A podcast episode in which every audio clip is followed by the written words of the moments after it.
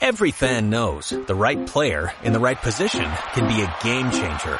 Put LifeLock between your identity and identity thieves to monitor and alert you to threats you could miss. Plus, with a US-based restoration specialist on your team, you won't have to face drained accounts, fraudulent loans, or other losses from identity theft alone. All backed by the LifeLock Million Dollar Protection Package. Change the game on identity theft. Save up to 25% your first year at LifeLock.com slash aware.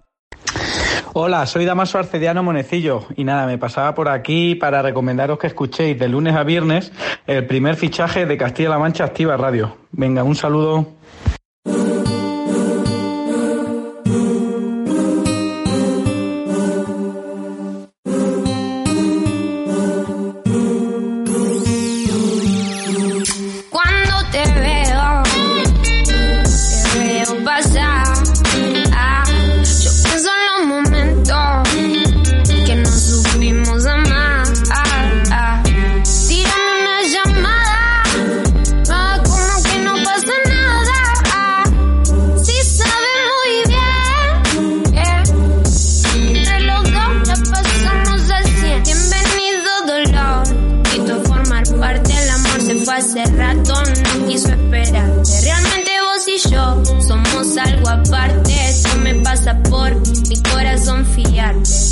Daría todo por volver a lo de antes, pero no se vuelve al pasado por más que te cante. Antes y durante, vuelvo a llamarte, él no contesta el phone y yo no puedo librar de ti.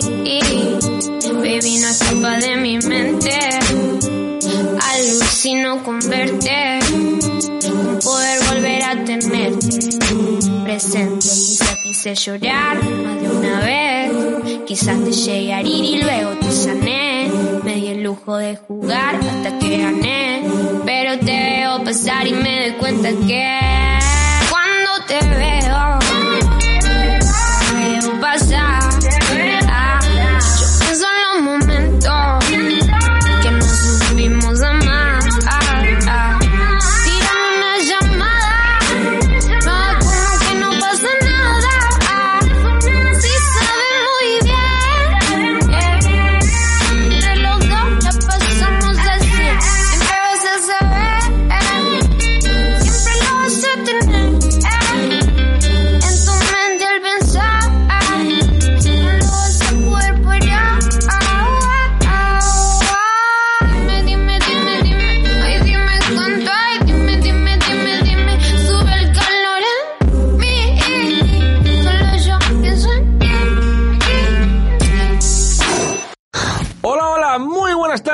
Bienvenidos un día más al primer fichaje en CLM Activa Radio, tu radio más social, la más social de toda Castilla-La Mancha. Soy Fran Petit y estamos a miércoles 18 de enero. ¿Cómo pasa el mes?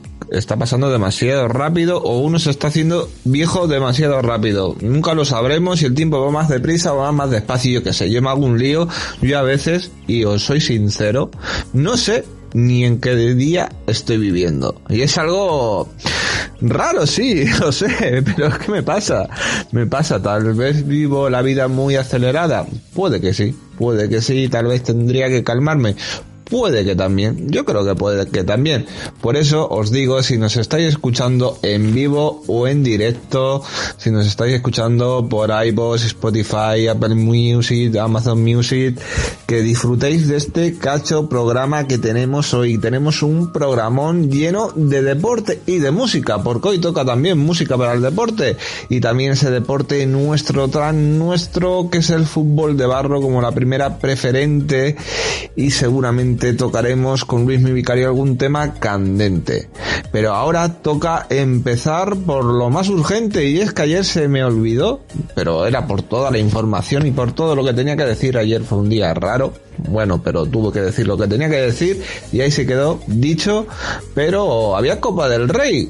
Sí, sí, había Copa del Rey, ayer se jugaron partidos, hoy también hay partidos y mañana también hay partidos. Los partidos de hoy pues ya lo sabemos cómo han quedado. La Real Sociedad eliminó al Mallorca y el Sevilla eliminó al Alavés. Ahora hablaremos con Javi Ruiz que nos hablará de la Copa del Rey, mm, su crónica de los partidos de este martes y su previa de los partidos del, de hoy que son el Sporting Valencia, Atlético Club de Bilbao Español, Levante Atlético de Madrid y Betis Osasuna. Tal vez hasta nos podría hablar de la Premier League, porque hay jornada de Premier, hay un Crystal Palace, Manchester United, o sea que fíjate Javi con lo que te gusta la Premier a ti. Y para el jueves tenemos el Ceuta Barcelona y Villarreal Real Madrid. ¿Podrá otra vez Quique Setién tirarle de las orejas al Madrid y eliminarlo de Copa del Rey y quedar eliminado de dos competiciones y otra competición que no puede ganar el Real Madrid? Uf, ojalá. Pero no sé si pasará en noticias deportivas y antes de darle el turno a nuestro compañero Javi Ruiz, eh, tenemos que decir que el Cádiz impugna el encuentro y solicita que se vuelva a reanudar a partir del minuto 81 porque el club asegura que se vio gravemente afectado por la decisión arbitral y el VAR que falló de una forma flagante, no lo dije ayer, porque ayer hablé de pasada de este partido, pero es que la verdad es que fue la injusta decisión tomada y el fallo del VAR ocurrido en el Cádiz Elche está dando la vuelta al mundo, ya que perjudicó seriamente a los cadistas, ha dejado como es normal, un reguero de críticas, perdones y comunicados en los que siguen sin plantearse una solución válida al equipo que preside Manuel Vizcaíno, o sea, presidente del Cádiz, y que no se ha quedado de brazos cruzados y ha publicado un comunicado en el que solicitan la anulación del resultado del gol y la reanudación del partido del minuto 81, momento en el que empató el conjunto ilicitano. De esta forma reconocen que ante la gravedad de los hechos acaecidos en el día de ayer 16 de enero de 2023 en el partido disputado por Cádiz frente al Elche correspondiente a la decimoséptima jornada del Campeonato Nacional de Liga de Primera División, para luego poner entre comillas Liga Santander eh, es grande el comunicado, en el que como consecuencia de una desafortunada y negligente actuación del colectivo arbitral, en concreto de los árbitros de Salabor, el Cádiz se vio gravemente perjudicado en esta y esta identidad desea manifestar lo siguiente, que en el día de hoy, o sea, en el de ayer, el 17 de enero de 2023, los servicios jurídicos del Cádiz han presentado ante las instancias federativas componentes escritos de impugnación del encuentro encuentro celebrado ante el Elche en virtud de lo cual se solicita la nulidad del meritado encuentro y su re eh, reunarización a partir del minuto 81 del mismo, momento en el que el colectivo arbitral validó el gol anotado por el jugador de Leche Ezequiel Ponce a pesar de venir precedido de un clamoroso y flagante fuera de juego no susceptible de interpretación como demuestran las imágenes del partido.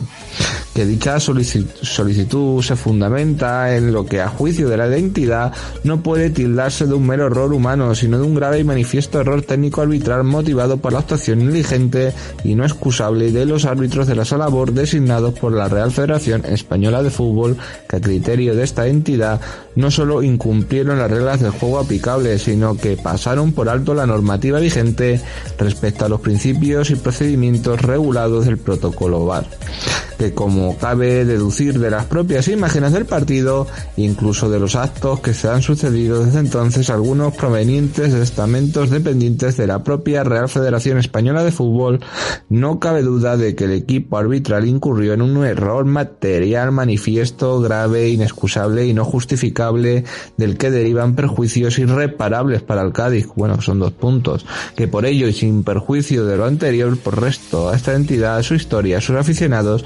trabajadores, así como a los propios jugadores y técnicos que conforman la primera plantilla de la entidad, que con esfuerzo y dedicación luchan por lograr un objetivo deportivo común, pese a los obstáculos que se le presentan, ya con cierta frecuencia entre el comillado, el Cádiz manifiesta que no permanecerá inmóvil ante la injusticia deportiva ocurrida en el día de ayer. Muy al contrario de resultar necesario la terminación de la temporada en función de los perjuicios deportivos y económicos que procediera inferir de la clasificación final del Cádiz en la categoría de primera división, esta entidad valorará el ejercicio de cuantas acciones legales le asistan en derecho, incluyendo la acción de responsabilidad patrimonial frente a las personas físicas o jurídicas que en última instancia deban responder de los daños y perjuicios ocasionados al Cádiz. Esto resumido, os he leído el palabra por palabra el comunicado del Cádiz. Esto resumido es mm, vamos a curarnos en salud. Mucho ruido y pocas nueces. Vamos a curarnos en salud, no sea que en la temporada nos vaya mal, tengamos que descender y tengamos que denunciar y ahí tenemos una base. La verdad es que fue un error muy palpable, un error que se vio. El bar en España no funciona como en otros países, no funciona como en el Mundial, no funciona como en la Premier y eso ya lo hemos visto más de una vez y más de dos. Y es una desgracia, pues sí, es una desgracia que, que pasen estas cosas, no sé qué criterios se siguen aquí, pero yo creo que la Real Federación Española de Fútbol tiene que reunirse con el Comité Técnico de Árbitros y y sacar soluciones, porque al que le deja mal es a su colectivo, un colectivo que siempre está señalado y no todos los partidos pueden ser buenos, no todos los días pueden ser buenos, todo eso todo el mundo lo sabe, pero ya son demasiados errores demasiados partidos y no sé, no sé, no sé, hay que afinar un poquito más o poner a alguien con más ímpetu y que, que ponga a rajatabla a algunos, porque imagínense que los de la sala Bors estaban tomando una Coca-Cola o cualquier cosa en ese momento y se pasaron o no grabaron eh, ese cacho de partido y se les pasó completamente, que todo puede pasar, también puede, pudo ser un error técnico. Nos metemos en suponibles o posibles cosas, eh, no sé, metáforas, eh, pero todo puede pasar, oye. Y yo lo pienso y lo miro así. Y no sé cómo lo miras tú, Javi, creo que también podrías dar tu opinión de esto, porque vaya tela la que se ha liado, eh. Liado bastante gorda. Y vamos un poquito también a mirar el mercado de fichajes que está moviéndose poco a poco se está moviendo. Ocampo, ¿se acuerdan? Se fue cedido al Ajax, donde apenas jugó porque el transfer no llegó y te llegó muy tarde, jugó muy poco, eh, para darle de alta a Janusat en el Sevilla, ahora Janusat lo quieren echar y Ocampos días oficiales, nuevo jugador de nuevo del Sevilla y eso quiere decir que Janusat está más fuera que dentro. También es oficial que Sarabia se ha ido del Paris Saint Germain o el PSG, como diría aquí nuestro compañero Javi, al Wolverhampton. A ver qué tal le va y espero que bien y saque esa rabia y esa forma de jugar que tiene, que es muy buena. Ya lo vimos en otros equipos y en el Paris, Paris Saint Germain o Paris Saint Germain, pues se quedó bastante estancado. Es una lástima, pero ¿qué le vamos a hacer? También vamos a hablar de que Thiago Gerakit amplía contrato con el Villarreal, que Rierson es nuevo jugador del Borussia Dortmund. El jugador ha fichado hasta junio de 2026, tiene un buen ojo con los jóvenes. Vamos a ver qué tal le sale, porque yo creo que le puede salir bien. ¿Os acordáis de Denis Cherisev, el hijo del gran Cherisev, que jugó en el Madrid, en el Valencia, en el Villarreal, volvió al Valencia, volvió al Villarreal?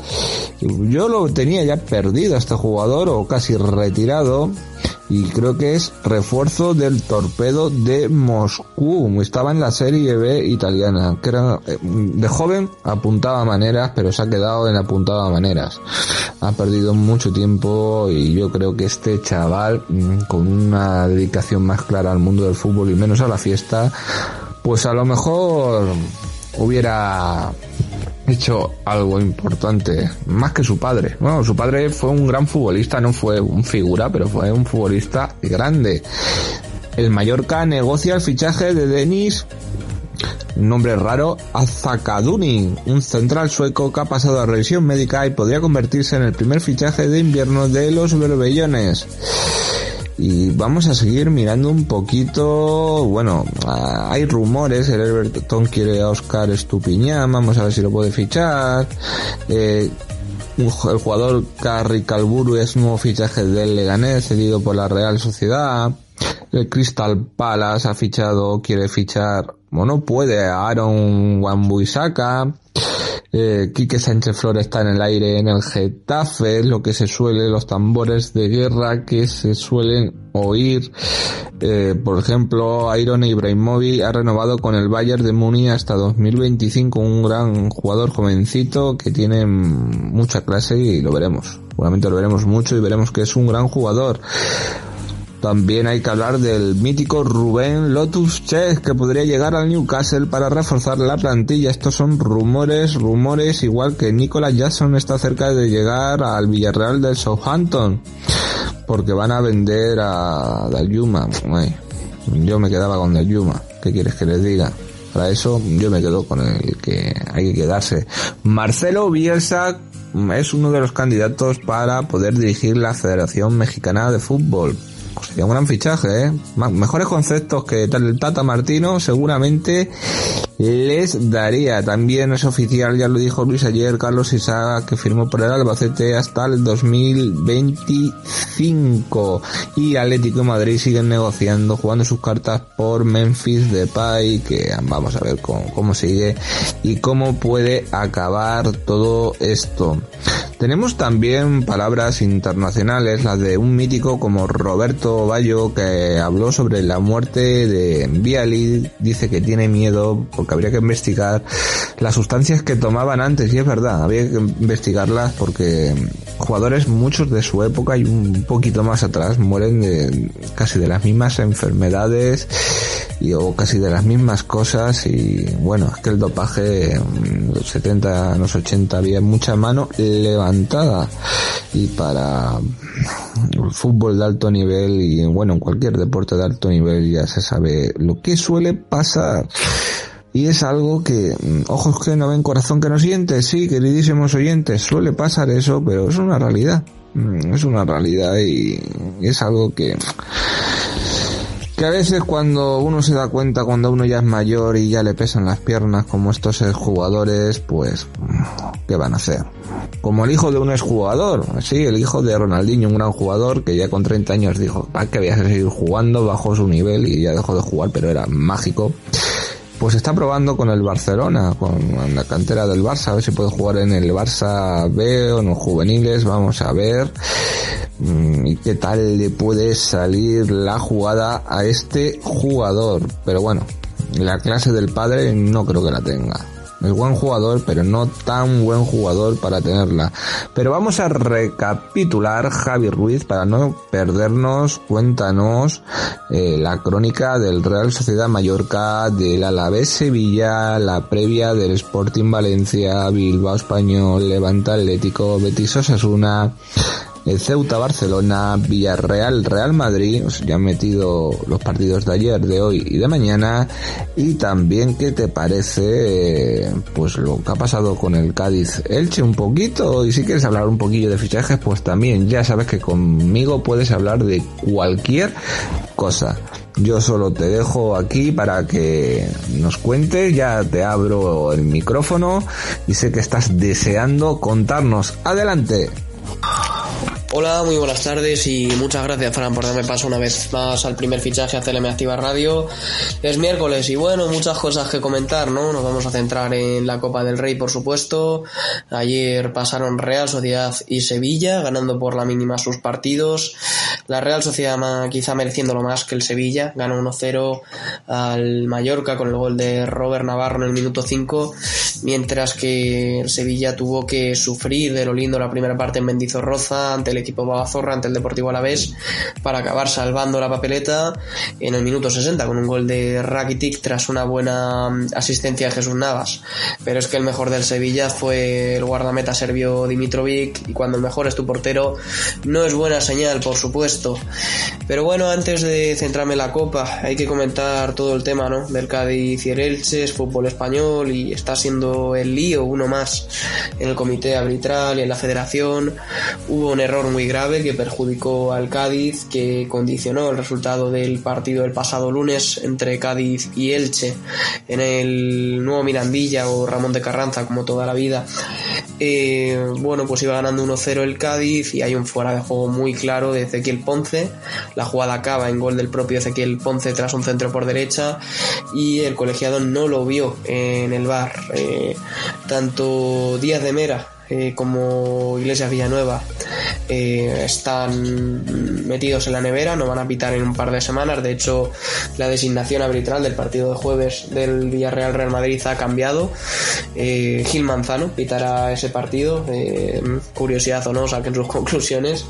Y bueno, un partido que marca mucho. El presidente vizcaíno, has leído el comunicado. ese comunicado que lo has leído bien y que mm, eh, a resumir brevemente, pues en el que decía que quieren impugnar el partido, que quieren que se repita desde el minuto 82 antes del gol y con 1-0 a favor, aunque yo creo que el comité de árbitros y la federación se limitarán a una disculpa formal con el Cádiz, pero dudo yo mucho que se repita el partido, lo dudo muchísimo, porque mm, va, va a salpicar por los dos lados. Si se repite el partido, va a salpicar porque, claro, te dirán otros equipos, oye, y mis errores hace un par de semanas, ¿qué, qué pasó con ellos? Como Pacheta, ese error en San Mamés que le costó puntos a su equipo. Ya lo dijo Pacheta y estoy muy de acuerdo con él. Em, los entrenadores y los jugadores pagan los errores de los árbitros, pero eh, los árbitros no pagan los errores de los futbolistas. Y es que eh, es una profesión muy difícil, pero como bien dice Fran, por lo menos hay que estar atento y y es sorprendente que teniendo la tecnología no se revise una jugada tan clara y en una posición de fuera de juego tan evidente como la que estaba Ezequiel Ponce. De hecho, se han filtrado cosas como que la línea Guadalupe Porras dijo que había que revisar el gol y hicieron caso omiso, entonces hay un lío tremendo con los arbitrajes.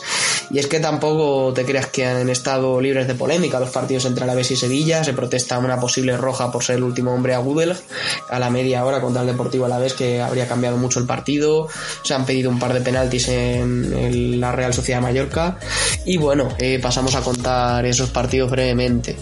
La Real Sociedad que le ha ganado 1-0 al Mallorca, como decía, con el gol de Robert Navarro en el minuto 5, lo decía Aguirre en rueda de prensa que han salido muy mal los primeros 25 minutos y que lo han pagado muy caro.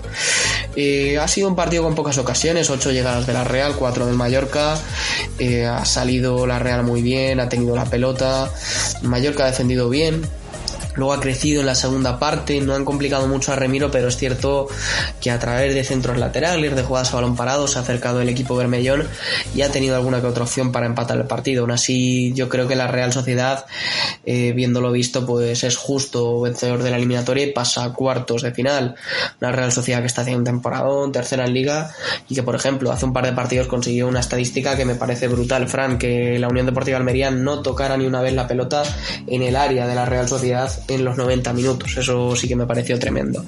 El otro partido, el Sevilla ganó 0-1 al Deportivo Alavés, el más destacado Dimitrovic, le sacó jugada, le sacó manos muy buenas a Mamadou Silla, a Luis Rioja, entre otros, y Rakitic acabó salvando la papeleta de un Sevilla que por una parte le viene bien pasar rondas de copa, porque quieras o no está muy lejos de puestos europeos, está en descenso, y la Copa del Rey es una forma, si la ganas, de entrar a una competición europea, y bueno, pues esta victoria que por lo menos salva un poco mm, el mal ambiente que hay en Sevilla con los Viris, obviamente planea el fantasma de un descenso como mm, el que fue en el año 2000 o un descenso curioso, que te quería dar el dato, eh, es curioso porque siempre que ha muerto un monarca inglés, el Sevilla ha descendido a segunda división, es una mera cábala, es una tontería, pero me parece curioso, en la temporada 52-53 el Sevilla bajó a segunda división eh, cuando había muerto Jorge VI, el último rey de Inglaterra, y eh, temporada 2022-2023 el Sevilla está en riesgo de bajar después de la muerte de Isabel II. Veremos si se forma esta especie de maldición y de cabala con la corona inglesa y el Sevilla. Y bueno, ¿qué partidos de copa tenemos para hoy? Pues cuatro choques. Tenemos a las 7 de la tarde, se va a jugar ese Real Sporting Valencia, un duelo que se dio el año pasado en octavos y que lo ganó el Valencia.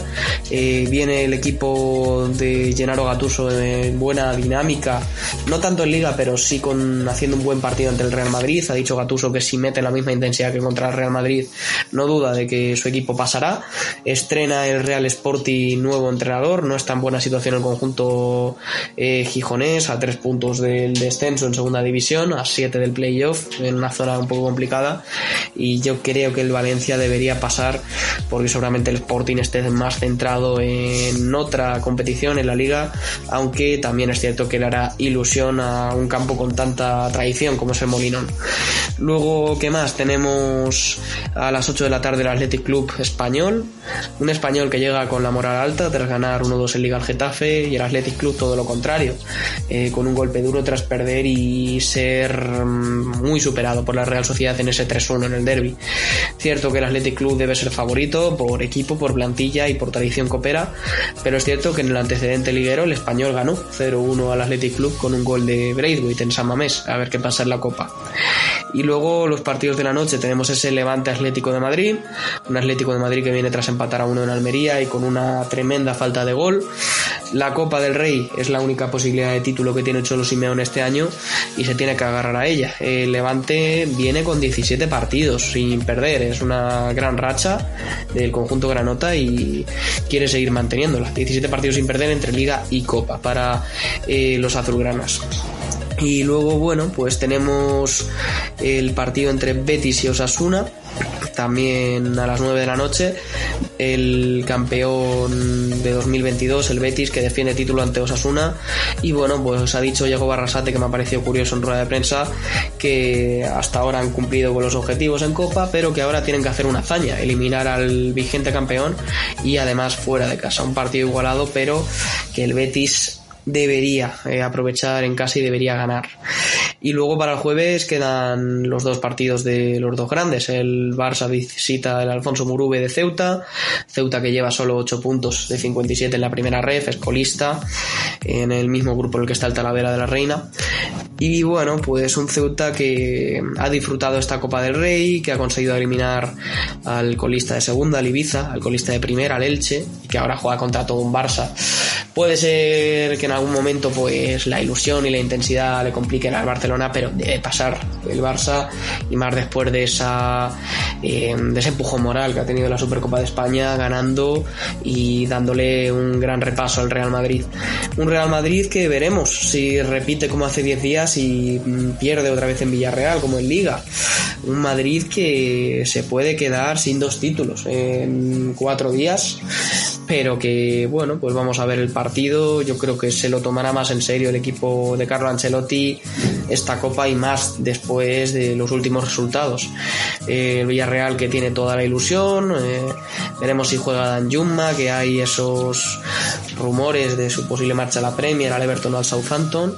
Y bueno, pues un partido abierto, eh, debería ser favorito el Madrid, pero quién sabe, es un partido más igualado de lo que parece. Y estos son los partidos de Copa, Fran. En cuanto al mercado, poca cosa. Lo que has comentado y bueno, pues lo más destacado lo de Mudrik al Chelsea, 100 millones de euros, casi nada. Eh, el ucraniano que fue presentado en el descanso del partido Chelsea Crystal Palace. Una Premier en la que hoy va a jugar el propio Crystal Palace visitando Old Trafford al Manchester United. Manchester United si gana este partido aplazado se puede poner a 6 del líder, el Arsenal. Y curiosamente juega en Old Trafford este mismo domingo ante el Arsenal. Así que si el Manchester United gana los dos partidos, se puede poner a 3 del líder de la Premier y meterse en una lucha que a principio de temporada no parecía. Y nada, pues hasta aquí un poco las noticias de la Copa, del mercado y de todo lo que hemos comentado. Pues nos vemos en próximos programas. Un placer. Muchas gracias Javi Ruiz. Eh, Suena bien Javi Ruiz porque os de récord y os debo contar una cosa que no tenía que contarla porque pasa detrás, muchas veces se escucha. Mm, Me equivoqué el otro día y yo creo que lo intenté tapar como podía. Le dije a Javi Jesús. Es que Jesús te tengo metido en mi cabeza, ¿eh? Vives en mí. No dentro, pero vives en mí. ya lo sabes. Y estaba mirando ahora mismo, mientras hablaba Javi, echado de reojo un vistazo a la ventana, a ver esa lluvia, a ver ese frío que, que, está haciendo estos días. Y, y me ha dado por pensar que, madre mía, cómo lo han tenido que pasar a nuestros jugadores y nuestros equipos en primera preferente en esta jornada pasada, ¿eh? En campos de, de, hierba artificial, la mayoría, alguno de tierra todavía. Difícil, difícil. Más de uno se ha tenido que quedar congelado y aquí es cuando vienen las lesiones, ¿eh?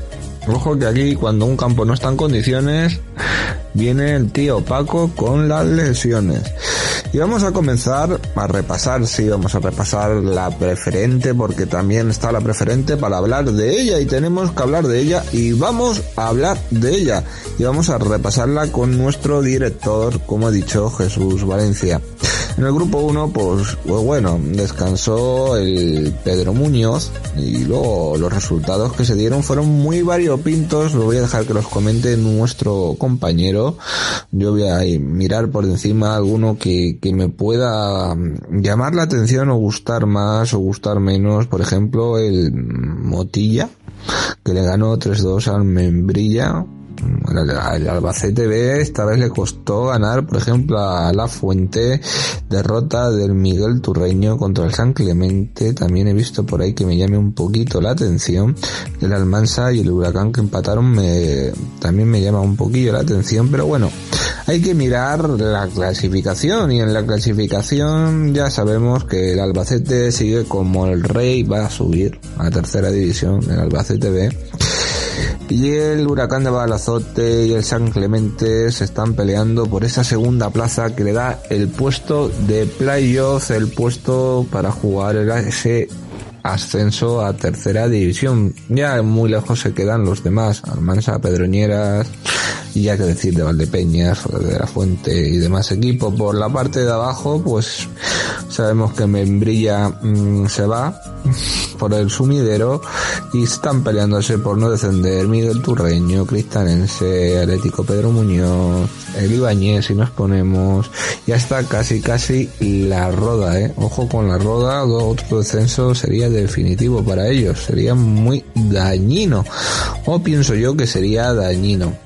En el otro grupo donde destaca el Sporting Alcázar, que me chirría siempre que esté en este grupo el Sporting de Alcázar cuando es ciudad raleño. Y los ciudadraleños están en el grupo uno, pero bueno, es lo que tiene tener la base de, de la federación, una de las bases de la federación en Alcázar, ¿eh? hacen y deshacen como quieren, ese ojito lo tienen bien puesto siempre y seguramente podremos señalar los nombres y quiénes son los culpables de, de que esté el Sporting de Alcázar en este grupo sin tener que estarlo.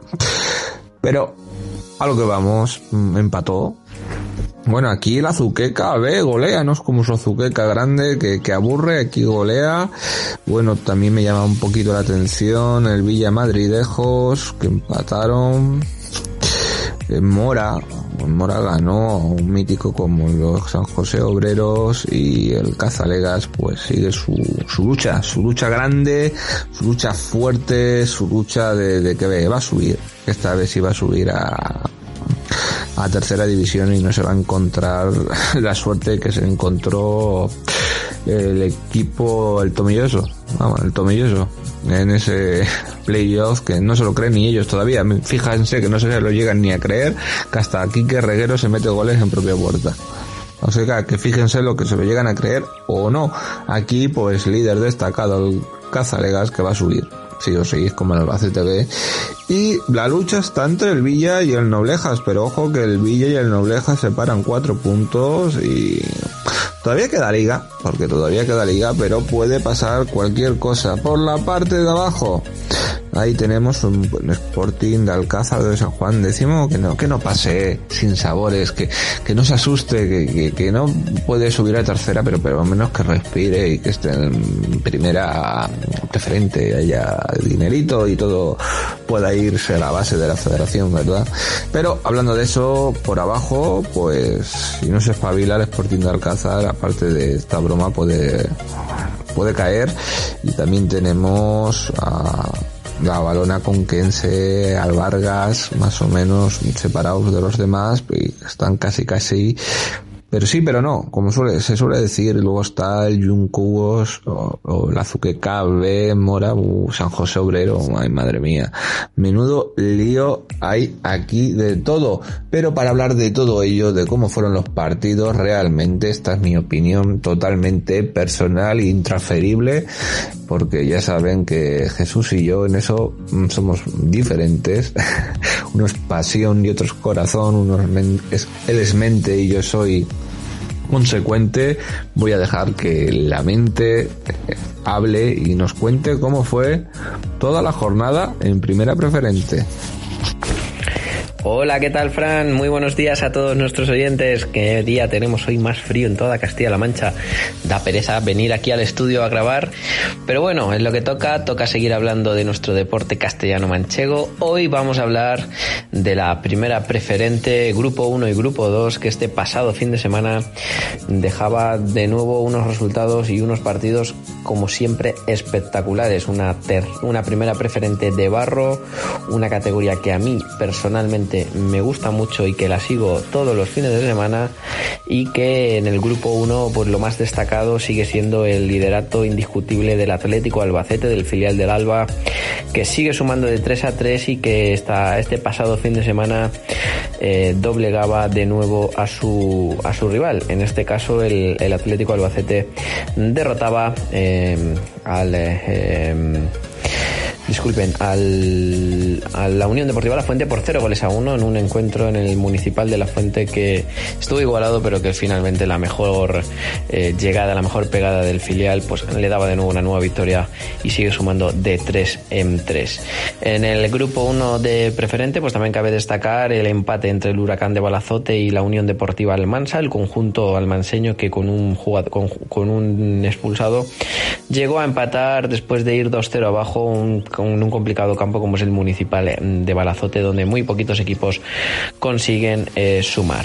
En otro de los partidos destacados el, Val, el Valdepeñas que haya derrotado 0-2 ante el Club Deportivo Pedroñeras que sigue sumando y que se sigue acercando a los puestos altos de la clasificación. El resto de resultados de, de esta jornada número 21 fueron los siguientes. Motilla 3, Membrilla 2, Escuela de Fútbol Base La Roda 2, Critanense 1. Atlético Ibañez 1, Agrupación Deportiva Campillo 0, Manzanares 2, La Roda 2, Miguel Turreño 0, Agrupación Deportiva San Clemente 2 y Atlético Teresiano 1, Unión Deportiva Carrión 0. Con estos resultados es líder destacado el Atlético Albacete con 53 puntos, 8 más que su eh, primer perseguidor que es el Huracán de Balocete que tiene 45, tercero es el San Clemente también con 45, pero con peor golaveraje. Cuarta es la, la Unión Deportiva Almansa con 38 que ya está distanciada de ese segundo puesto. Quinto es el Club Deportivo Pedroñeras con 36 puntos. Sexto es el Valdepeñas con 33. Séptimo la Unión Deportiva La Fuente con 32 puntos. Luego viene un grupo de equipos que va desde el octavo hasta el duodécimo puesto que tan solo están separados de dos puntos. Octavo es el La Roda, Escuela de Fútbol La Roda con 27 puntos. Noveno, el Manzanares con 26, el Campillo también tiene con 26 puntos y es décimo, un décimo es el Con 26 puntos y duodécimo es el Carrión. Ya en la parte baja de la tabla, la Roda tiene 21, el Atlético de Mañez que es décimo cuarto tiene 20, Motilla que es décimo quinto tiene 18 puntos, el Cristanense que tiene 16 puntos ocupa la decimosexta posición y ya en puestos de descenso el Miguel Turreño con 16, el Pedro Muñoz con 14 que es décimo octavo, cierra la clasificación el Motilla, el Membrilla, disculpen, con tan solo 8 puntos, colista de este grupo 1 de la primera preferente castellano-manchega. En el grupo 2 se disputaba este pasado fin de semana la jornada número 18, que nos deja como más destacado el empate entre el, eh, entre el Villa y el Madridejos, dos de los equipos eh, que están en la parte alta de la clasificación, y la victoria holgada del líder del Club Deportivo Casalegas, que derrotaba por 4 goles a 0 al Hogar al Carreño. Además, el resto de resultados fueron los siguientes.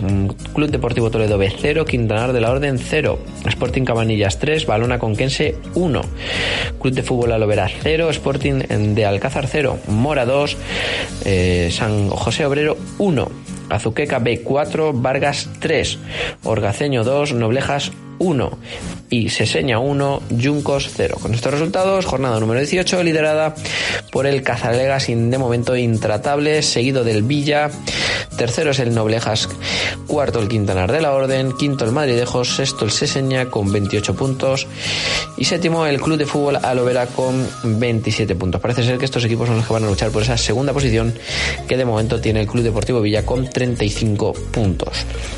En la parte baja de la clasificación, decimotercero es el San José Obrero con 21, decimocuarto es el Mora con 20 puntos, decimoquinto es el Yungos con 19, Azuquecabe tiene 17 que es antepenúltimo, penúltimo Vargas con 13 puntos, colista La Balona con Kense también con 13 puntos. Este, esta semana conocimos la destitución del técnico de la Balona Conquense, el, eh, el conjunto Conquense que eh, hacía oficial la destitución de Iván Mateo Bermejo de su ayudante José Fernando Amaro Rotela. El, eh, los malos resultados han condenado a esta destitución del eh, técnico del, de la balona conquense que, como decía, cierra la tabla de este grupo 2 de la primera preferente Castellano Manchega con tan solo 13 puntos en estas primeras 18 jornadas disputadas de campeonato.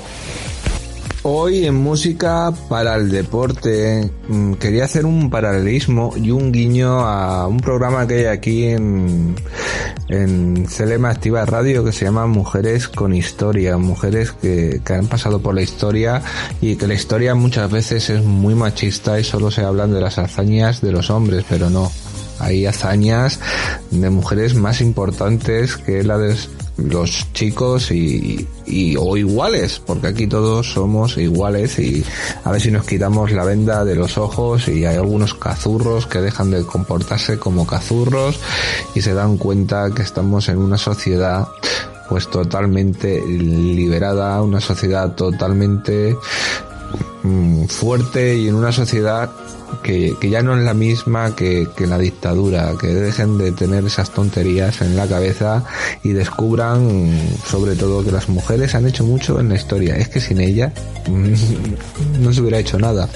Y por eso, mm, como si fuera cronovisor, el cronovisor de, COPE, me acuerdo, de ese programa, como si cogiera el cronovisor, o como si fuera el, el chaval este que cogía el coche de regreso al futuro, se me ha ido el nombre, el hombre que tiene Parkinson, bye, se me fue el nombre, o más cercano, si fuera Deadpool con el reloj de cable dando vueltas por el mundo del pasado día o del futuro, o los Vengadores, quién sabe, Vamos a saltarnos por diferentes épocas porque voy a hablar de 12 hitos imborrables de estas mujeres deportistas que asombraron al mundo.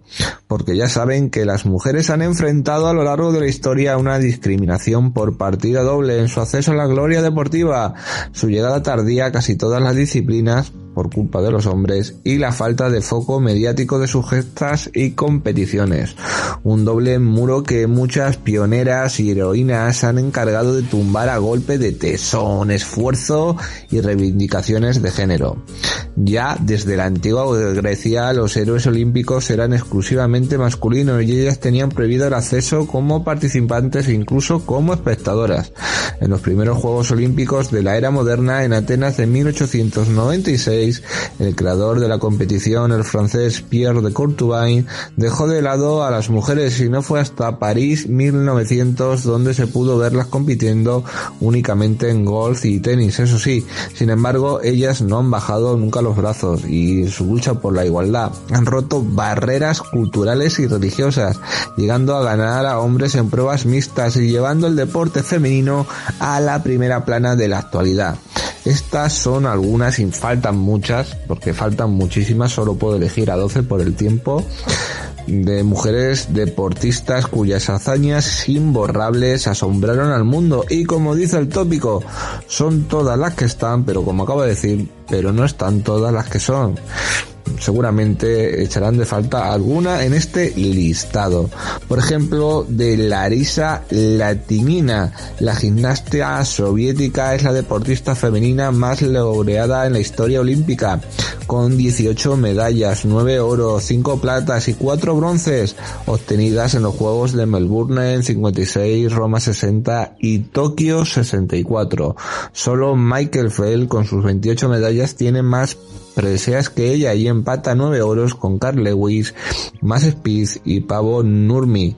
También hay que hablar de Catherine Switzer, pese a intentar ser expulsada por uno de los organizadores a empujones, fíjense, Switzer acabó el maratón de Boston en 1967 con un tiempo de 4.20. Su valiente desafío a la prohibición de competir para las mujeres en la distancia de Filipides le convirtió en toda una abanderada del feminismo en el deporte y su dorsal 261 se convirtió en un símbolo por la igualdad. Billie Jean King, la tenista norteamericana, ganadora de 12 Grand Slam a lo largo de su carrera, se impuso 6-4, 6-3 y 6-3 al fanfarrón Bobby Rich, un machista de los que había, ¿eh? Pero machista, machista. Y encima fue un es número uno mundial que aseguró a sus 55 años por de vencer a cualquier mujer sobre una pista de tenis. Fíjense lo gilipollas que era Bobby Rich. La llamada batalla de sexo se disputó en 1973 con una audiencia de 50 millones de espectadores y un premio para la ganadora de 100 mil dólares. Y ahí se quedó con cara de gilipollas Bobby Rich. También eh, tenemos que hablar de Nadia Comaneci. La gimnástica rumana dejó al mundo con la boca abierta con sus siete puntuaciones de 10 en los Juegos Olímpicos de Montreal en el 76 en una exhibición sin precedentes en la historia del deporte. Se colgó nueve medallas, cinco oros, tres platas y un bronce y en los dos juegos en los que participó y dejó un legado deportivo impresionante con esas espectaculares em, movimientos, esos ejercicios de suelo, barra fija y asimétricas mm, en un tiempo que ya vivía en una dictadura en Rumanía. Hablamos de Floren Griffith, perdonen por mi es que nombre raro. La hija del viento entró en la historia del deporte mundial al convertirse en la mujer más rápida de la historia y ser la primera en bajar de 10.50 en los 100 metros, su récord de 10.49 en el hectómetro y de 21.34 en los 200 metros lisos conseguidos en 1988 sigue siendo el límite del sexo femenino sobre el tartán. Y hablando de atletismo, hay que hablar de Hasiba Boumerta. Su emocionante victoria en 1500 de los Juegos de Barcelona del 92 la convirtieron en la segunda musulmana en ganar una medalla olímpica tras Nawal el Mutawakel, perseguida por correr en pantalón corto y tirante, la atleta Gelina, premio Príncipe de Asturias en el año 1995 fue una gran luchadora por los derechos de las mujeres y deportistas árabes. También ganó dos oros mundiales. Y quien no conoce a Jutta Kleinschmidt, la piloto alemana que se impuso en un mundo de hombres pasando la historia por vencer en la edición de 2001 del Dakar. Sí, la ganó ella, al volante de un Mitsubishi. Pionera en el mundo del motor, se había iniciado en los rallies como piloto de motos para acabar dando el exitoso salto a las cuatro ruedas. Es la primera y única mujer en haber logrado el título hasta la fecha en el Dakar. Acuérdense. Ellen MacArthur, la navegante británica, batió el récord de precocidad a dar la vuelta al mundo en barco en solitario con 24 años. Lo logró en la edición de la Vendée Globe 2001 en la que finalizó segunda siendo la primera mujer en circunambear el globo terráqueo en 2005. Fue un paso más lejos y batió el récord del mundo de la especialidad 71 días, 14 horas y 18 minutos y fue un ejemplo que inspiró al mundo y es una gurú del cambio como presidenta de su propia fundación para el desarrollo de la economía circular y de los modelos de crecimiento sostenibles. Lisa Leslie, la considerada como mejor jugadora de baloncesto de la historia, fue a su vez la primera mujer capaz de hacer un mate en una canasta reglamentaria durante un partido oficial. Ocurrió en un partido de la WNBA en 2002 ante Los Ángeles Spar y Miami Sol.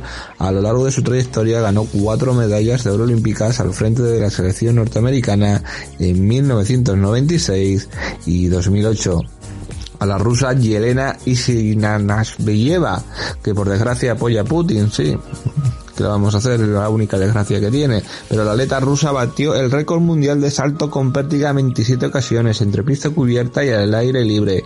Hasta dejarlo en 5 o 6 metros en 2009 registró aún vigente registro aún vigente, perdone, y que le valió el premio Príncipe de Asturias ese año. Fue la primera mujer en sobrepasar la barrera de los 5 metros, algo que solo han conseguido otras dos pertiguistas después de ella. En su carrera sumó tres medallas olímpicas, dos oros y siete títulos mundiales. De nuestra mítica Edurne Pasaban, la alpinista española entró en la historia del montañismo al coronar el Shiksa Pagma en mayo de 2010 y convertirse en la primera mujer en hollar la cima de los 14 8 miles del Himalaya. El primero fue el Everest en 2001 y durante nueve años mantuvo una carrera frenética que le enfrentó a la coreana Oe Sun y su gesta fue transmitida al mundo en el programa Al filo de lo imposible. Katy Ledecky, la portentosa nadadora americana, hasta maravilló, ya digo americana, pero en realidad mm, todo es continente americano, estadounidense, norteamericana, maravilló al mundo en los mundiales de natación de 2015 en los que arrasó con apenas 18 años en cinco pruebas de estilo libre, 200, 400, 800, 1500 y 4 por 200, con dos récords del mundo incluidos, siendo la primera mujer en lograr la victoria en todas las pruebas de resistencia en un mismo campeonato. Es la, es la actual poseedora de los récords de 400, 800 y 1500 y en Río de Janeiro se colgó cinco medallas con cuatro oros incluidos. Fíjense, qué grande, qué gran mujer. Y para poner una canción hasta las 12 grandes mujeres y a las que faltan, porque faltarían muchísimas, yo pondría muchísimas más, voy a elegir una canción de David Guetta que, que se identifica mucho con esta lucha para la igualdad y con esta lucha en el deporte que sobre todo es decir, nosotros estamos, pero ellas son más importantes. A ver si se les mete ya de una vez en la cabecita, que hay cabezas demasiado duras. Os dejo con la música para estas 12 grandes deportistas.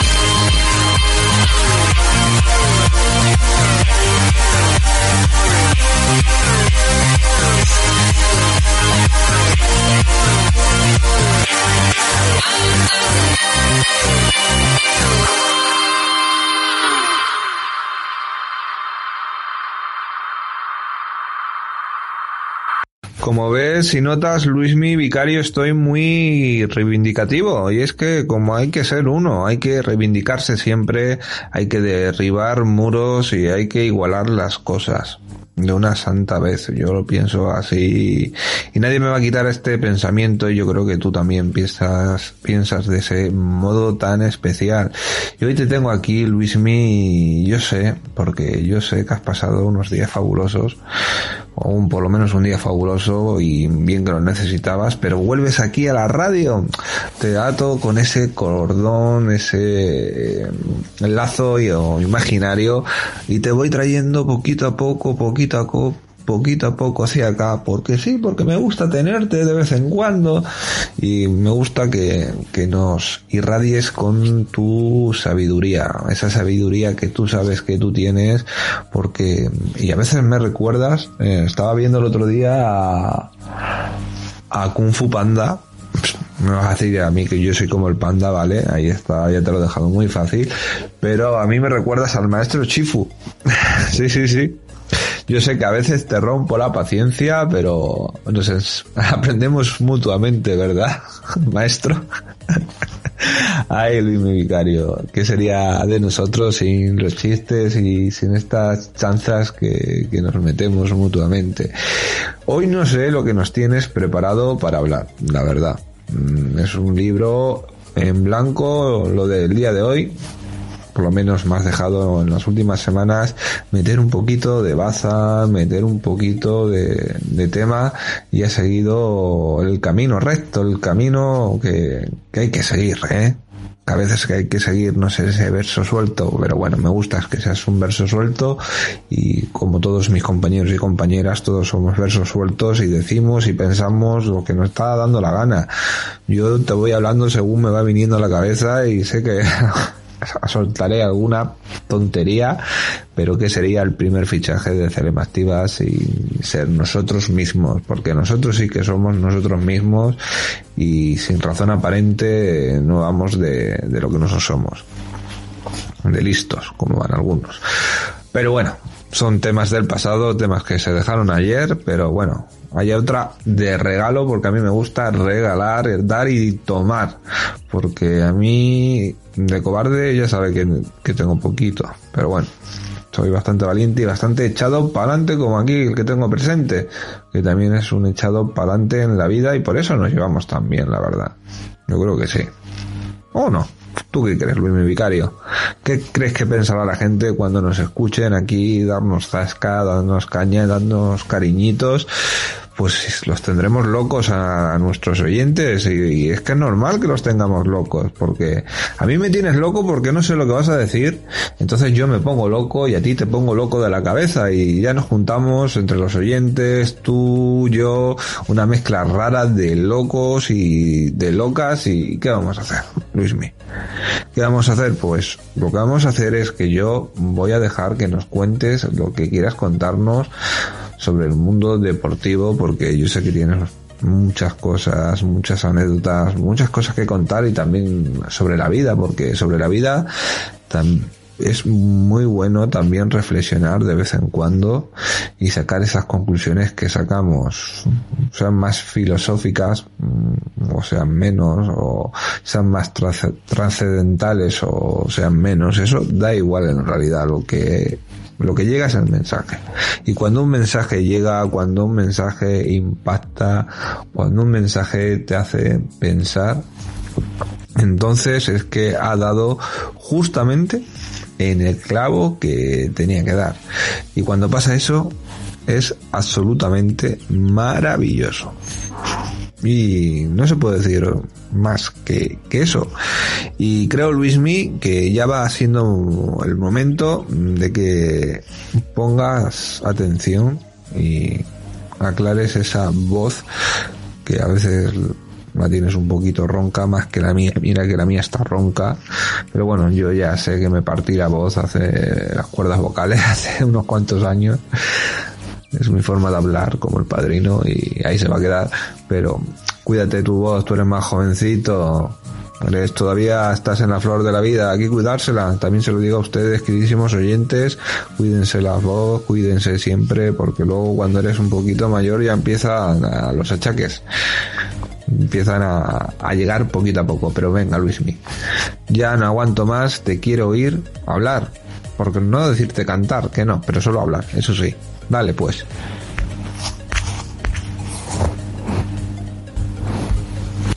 Buenos días, Francisco. Muy buenas a todos nuestros oyentes. Bueno, sí, no esperaba menos de ti.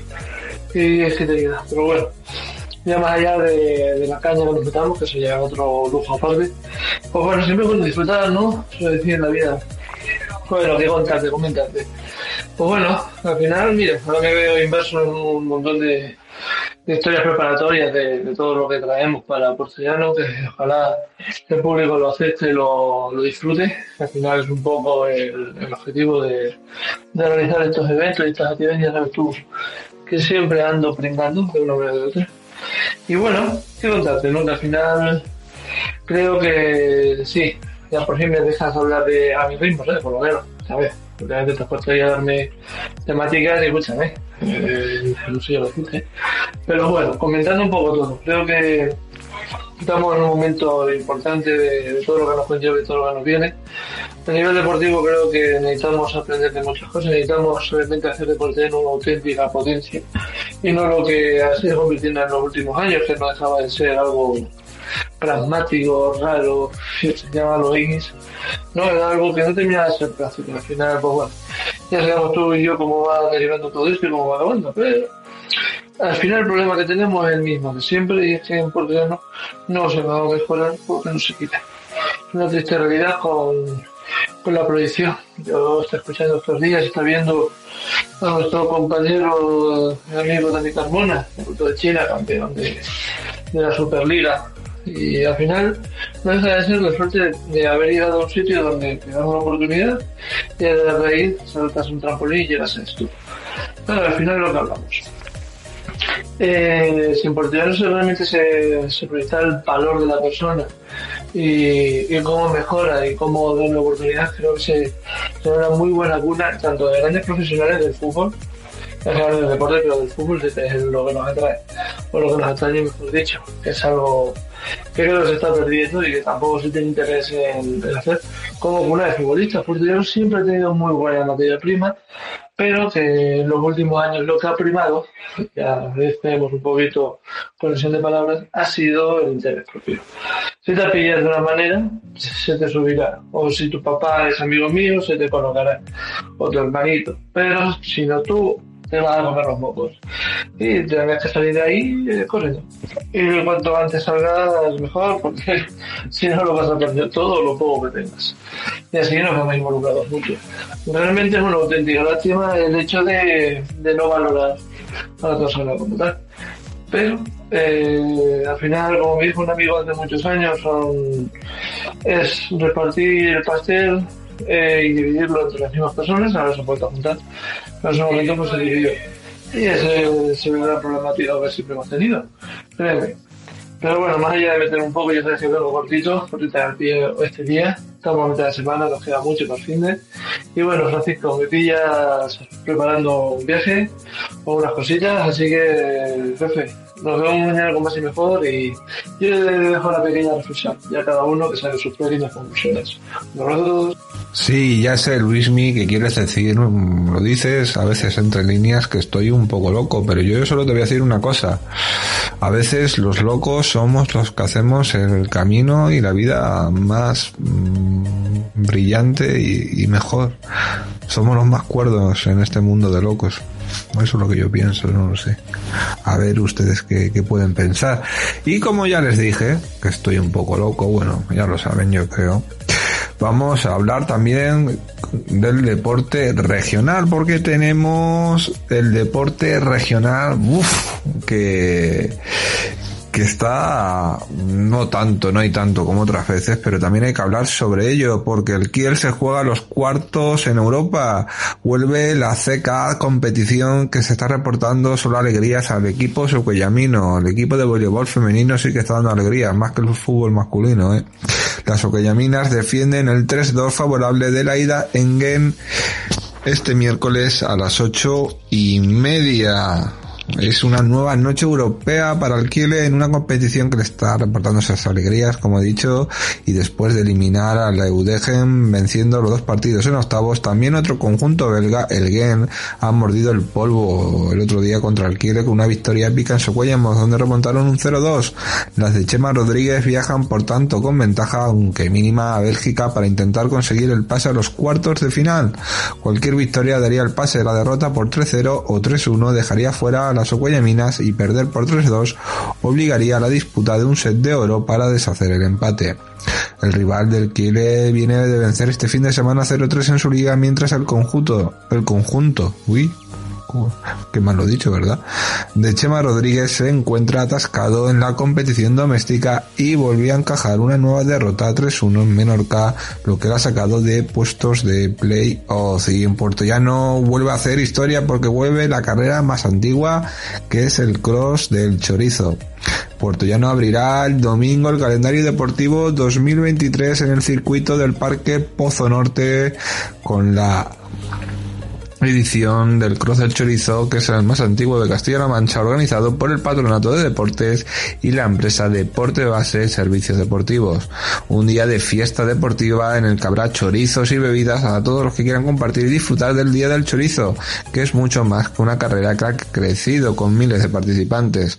Como ha indicado el concejal de Deportes, Jesús Caballero Buendía, que agradeció la implicación del Patronato Municipal de Deportes, Deporte Base y Resol por hacerla posible. Todos los corredores que acaben la prueba recibirán como regalo una mochila. Y ahí anunciado que vendrán a Puerto Llano siete autobuses con atletas procedentes de diversos clubes de la provincia, gracias a la colaboración de la Diputación Provincial. Cada uno de los tres primeros clasificados recibirá su correspondiente ristra de chorizos y su trofeo. Sí, es que aquí nos gusta repartir chorizos y también hornazos algunas veces. Es lo que tenemos los de Puerto Llano, ¿verdad? Pues sí, los tenemos así y nos gusta además ser así. También hablar de los excelentes resultados para los equipos provinciales de karate en el interprovincial escolar, donde se han sacado más de 50 medallas que se consiguieron en los siete equipos provinciales que participaron en la primera fase del Campeonato Interprovincial de Deporte en Edad Escolar de Cata y Cumite celebrado el pasado sábado en Bolaños de Calatrava.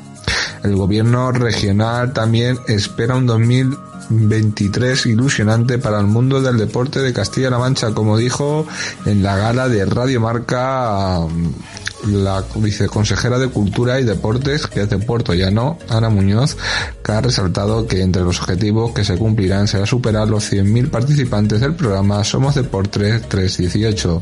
Y la Junta también defiende la mejora sustancial del programa Somos Deporte 318 con una inversión de 18 millones en 8 años. Son bastantes millones, la verdad. Y Alcolea está impulsando un importante proyecto de ocio, deporte y salud con la construcción de un gimnasio y un campo de fútbol 7. Y para terminar, las noticias provinciales y regionales, Alicia Berzosa y Fernando González Mojino, campeones regionales de cross.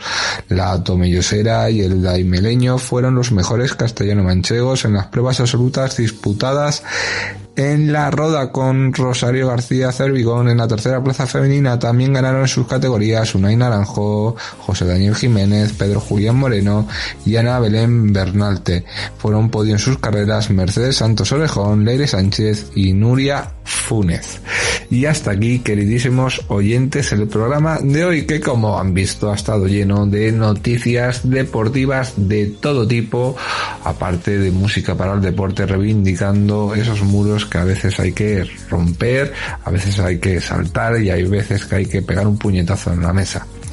Y la verdad, hoy ha sido un día, aunque frío, porque ha sido frío y ha sido un día raro, ha sido un día bueno aquí en el primer fichaje de CLM Activa Radio. Un día para disfrutar, un día para sentirse alegre. Hoy estoy contento y cuando estoy contento se nota, ya lo saben. Y cuando estoy cabreado también, como ayer también se pueden dar cuenta. Pero hoy estoy contento y hay que terminar con esa alegría, con esa sonrisa. Yo siempre termino con una sonrisa o intento terminar con una sonrisa el día. Como digo yo siempre, regalar una sonrisa, ayudar a alguien es tan fácil y es tan sencillo y además es gratis en la vida. Un pequeño gesto, una pequeña cosa que hagáis ya es bastante. No se va a cambiar el mundo, pero sí va a cambiar vuestro mundo y vuestra percepción de verlo. Y eso sí que es importante. Ahora os dejamos con Revolución del Placer, nuestras chicas mexicanas que vienen a contarnos cosas muy interesantes.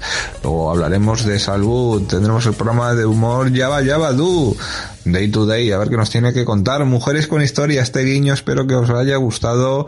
Luego Tenab 21 y el piscinazo, madre mía. Tenemos aquí tenemos un, una parrilla que es para estar escuchándola todo el rato y si no es en vivo ya saben Spotify, iVoox, Apple Music o Amazon Music. Ahí estaremos, ahí nos pueden escuchar. Hasta mañana, que descansen y como estoy un poco loco, os voy a dejar para finalizar una canción pues de Coco. Adiós.